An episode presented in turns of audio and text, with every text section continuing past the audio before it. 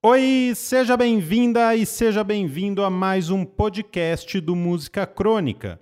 Eu sou o Lucas Roquete, falando diretamente do mesmo apartamento em que me encontro há algumas semanas. E do outro lado da tela do meu computador está o meu parceiro Miguel Socol. E aí, Miguel, tranquilo? Tranquilo que nem aquele teto de ovo de Páscoa pendurado no supermercado. Estão todos lá, o recheado de bombom, o recheado de chocolate branco, se pelo menos fosse recheio de álcool gel, né? Não, e o melhor, eles já estão em promoção e a Páscoa nem começou. Bom, antes de mais nada, a gente lembra mais uma vez que enquanto a pandemia durar e o isolamento social for necessário, esse podcast será gravado via internet. Ou seja, se você notar qualquer diferença no áudio, por favor, releve. É culpa do Bill Gates. Afinal, esse é o único jeito de gravar nesses tempos e o podcast não pode parar. O que também não pode parar é a nossa newsletter, que sai a cada 15 dias e tem, além desse podcast, textos e ilustrações sobre música. Coisa linda, coisa finíssima. Assine lá no nosso site musicacronica.com.br.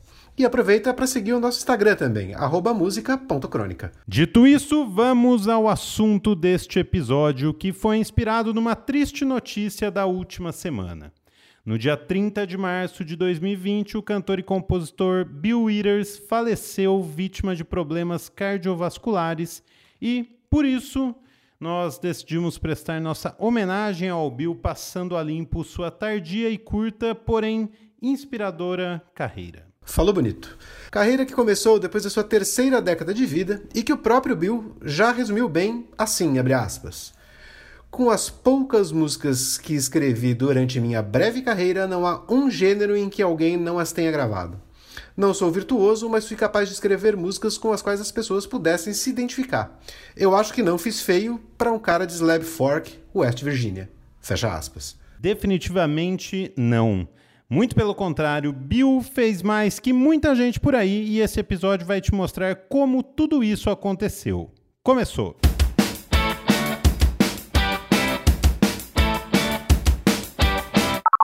Nascido em Slab Fork, West Virginia, em 1938, Bill Withers era o mais novo de seis irmãos.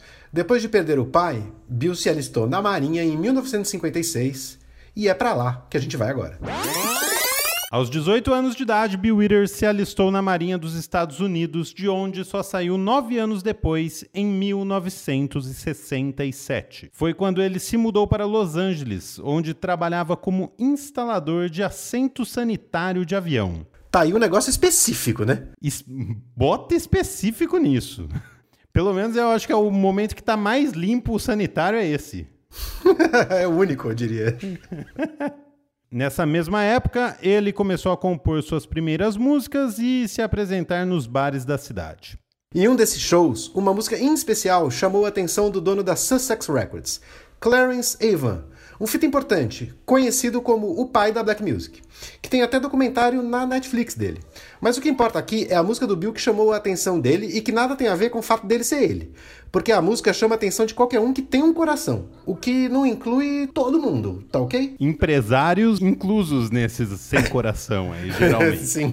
Ain't no sunshine when she's gone, and this house just ain't no Ou seja, até eu que sou mais bobo teria oferecido um contrato pro Bill Withers. E foi exatamente o que aconteceu.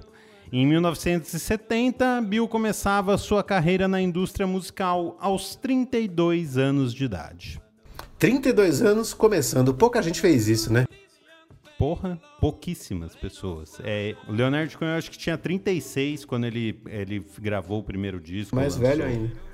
É, um pouco mais velho. Eu, se eu não me engano, essa é a idade dele, mas ele já tava na casa dos 30 já. A Britney virou comunista com essa idade também, mais ou menos. Também virou comunista com essa idade aí. Assim, no ano seguinte, em 1971, saiu Just As I Am, primeiro disco da carreira que, além de No Sunshine, tinha Holly, uma versão inspirada de Lady B dos Beatles e Grandma's Hands, dedicada para a vovó do Bill. Exatamente. É uma música dedicada para a avó dele, inspirada na avó dele, porque quando ele ia para a igreja com a avó, ele via todo mundo com as mãos estalando os dedos assim. Ah, saquei. Baby, grandma, understand that you really love that man, put yourself in Jesus' hands, Grandma's hands. Curiosidade número 1 um do Just As I Am. Mesmo com o lançamento do disco, Bill se recusou a se demitir da empresa na qual trabalhava instalando assentos sanitários por achar que a indústria musical era muito inconstante.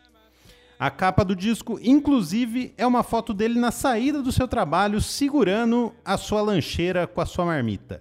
Curiosidade número 2. O Stephen Stills, do Buffalo Springfield e Crosby, Stills, Nash Young, toca guitarra no disco, que foi produzido pelo Booker T, ou seja, Bill estava bem acompanhado. Wake me up, I must be dreaming that the sweet one of me rested in my arms. No ano seguinte, em 1972, saiu o segundo disco da sua carreira, o Steel Bill, clássico absoluto, disco que, entre outros, foi produzido pelo próprio Bill e já de cara trazia hits como Use Me. Oh,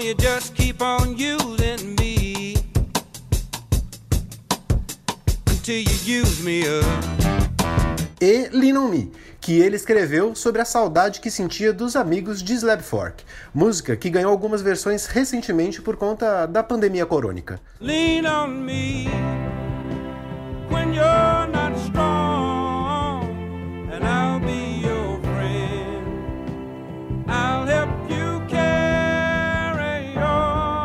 Depois de dois discos arrebatadores, Bill lançou um álbum ao vivo e um terceiro disco de estúdio pela Sussex Records, antes de brigar com os figurões da gravadora.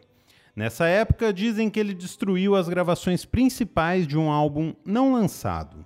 O motivo era simples: Bill queria manter o controle criativo do seu trabalho e a chefia não permitia. Sinto que essas gravações destruídas por ele vão aparecer, viu? É bem capaz. No tempo em que ficou brigado com a gravadora, Bill compôs para outros artistas, produziu uma música ou outra e participou de um festival que rolou antes da histórica luta do Muhammad Ali com George Foreman. Aquela luta no Zaire, atual República Democrática do Congo.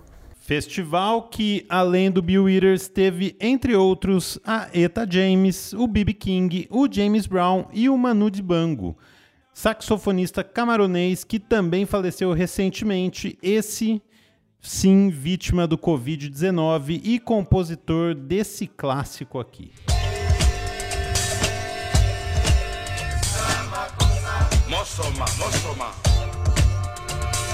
Triste, podcast funesto esse, né? Muito triste. Já já a gente descobre como terminou a treta do Bill Withers com a gravadora. Agora a gente vai saber como anda a vida tretada do Chuck Hipólito no condomínio Piacasa. Será que o síndico já virou planta? Vamos saber. Chama o síndico. Qual é, bicho? Eu tenho andado muito ocupado, cara. Porra, hoje teve uma. Tive um compromisso ali no... na área de serviço. Aí, tipo, puta, tive que sair correndo e fui ali pro. Tinha que. Tinha que ir na cozinha. Tá cheio o dia. Vamos lá, cara, o Bill Withers, né, cara? Sabe que uma doideira? Um amigo meu mandou uma mensagem e, cara, eu na minha tosqueira aqui, né? De. Eu falei pra ele, caralho, eu pensei que ele já tinha falecido, sabe? Mas eu acho que não é porque eu. Não é porque eu achava que ele era velho, não. É porque. Aquela música. Ain't no sunshine when she's gone. Que eu, né? Aquela música que o cara canta, o pessoal toca bateria segurando bolinha de algodão, assim, ó. Sabe? Quando você toca segurando bolinha de algodão a bateria. É, é de um tamanho, né, cara, essa música. E parece que é um negócio de uma era passada. Então eu pensei que. Aliás, tudo que era de, de um mês atrás é de uma era passada, né, cara? Acabei de ler um texto aqui, ó, chama O Fim de uma Era, de um italiano que escreveu, tipo, o que, como é que ele vai. Como é, como é que ele explica pra filha dele o que tá acontecendo? no mundo. É um texto bem bonito, chama O Fim de uma Era. Fica, fica a minha recomendação aí. E é, aí eu falei, pô, pensei que o Bill Withers já tinha morrido. E ele falou, porra, cara, não seja desrespeitoso. E eu falei, pô, enfim, vou. Enquanto gravo, o programa não está pronto ainda, então quero. tô. tô curioso para ouvir este podcast. Enquanto isso, sigo confinado aqui. Como vocês sabem, eu estou ocupando o papel de zelador do prédio. Assim, eu sou responsável por tirar o lixo do prédio, né? Uma das coisas que eu tenho feito, assim. E uma, um trampo delicado, eu fico de avental, luva, máscara. Puta, tomo banho de álcool gel e banho depois, lavo minhas roupas, tipo, é um trampo para manter esse prédio limpo e a minha saúde em dia, sabe? É... E cara, a galera anda comendo pizza e consumindo bebida alcoólica, viu? Muita latinha de cerveja, muita garrafa de vinho e de cerveja eu tenho encontrado ali no lixo. Sacou? É isso aí, cara. Espero que vocês dois estejam bem, que o pessoal, que a família de vocês esteja bem aí, tipo, e, e é, quem puder, dá uma sacada nesse texto aí que eu falei, o fim de uma era. Espero que seja o fim de uma era mesmo. Ao normal não podemos voltar. Aparentemente o normal era o problema. Beijo para vocês. Então, segundo Chuck Hipólito, o clássico é coisa de gente morta. Pois é, né? não sei desde quando, mas enfim. E o pessoal aqui tem uma dieta das mais junkies, né? É pizza e cerveja. Pô, deixa o pessoal também, né? Já tá em casa, ali, entendeu? Não bota o pé na rua, tem que comer pizza e beber cerveja mesmo. No meu lixo tinha pizza e cerveja. Eu, vou, eu, eu tenho que confessar. Do seu lixo, cara. é, vai ver, não, mas eu vi outras pizzas por aí também. E cerveja tenho certeza que tinha. Bom, recapitulando, antes de ingressar na carreira musical, Bill Withers foi da Marinha dos Estados Unidos e instalador de assento sanitário de avião. Quando já tinha passado dos 30 anos de idade, ele assinou seu primeiro contrato, lançou dois discos incríveis e, um tempo depois, em busca da autonomia criativa do seu trabalho, brigou com a gravadora, o que nos leva a 1975. Uma época em que podia fumar no supermercado. Você podia ir no supermercado tranquilamente, né? E nessa época que podia fumar no supermercado, Bill Withers conseguiu se livrar da sua antiga gravadora para assinar com a Columbia Records. Daí veio uma sequência de três discos, um por ano, começando com o de 1977, Menagerie, do hit Lovely Day. Just one look at you, and I know it's gonna be a lovely day. Apesar da nova gravadora, as divergências com o selo eram muito parecidas com as da antiga empresa, o que levou Bill Withers a gastar mais tempo colaborando com outros artistas do que fazendo seus próprios discos. Desgostoso com o modus operandi da indústria da música, em 1985, Bill Withers lançou seu último disco e anunciou a aposentadoria da música. Anos depois de parar, ele disse o seguinte, aspas. Eu sou um cara normal que tinha uma vida antes da música, por isso não senti necessidade de continuar gravando. Eu não sinto falta de fazer turnê nem show e não me arrependo de deixar a música para trás. Fecha aspas. E eu acho que ele tá certo, porque ele fez umas puta música foda. E ainda tem o mérito de saber largar o osso, né? Coisa que muita gente precisava aprender. Exatamente, e de não voltar. Porque muita gente aposenta, depois desaposenta, daí fica lançando é, disco comemorativo. Ele não fez nada disso. Ou faz que nem o Johnny Rotten, né? Que quando voltou com os Sex Pistols, ele justificou assim: eu tô voltando porque eu não tenho mais dinheiro para manter a piscina aquecida na minha casa.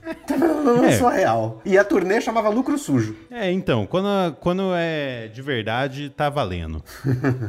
Aposentado, o Bill nunca mais lançou nada. Ele ajudou a compor uma música aqui e outra ali, mas não voltou mais à ativa. Mas como ele disse em 2015 na sua introdução ao Rock and Roll Hall of Fame, e a gente já falou aqui hoje, abre aspas.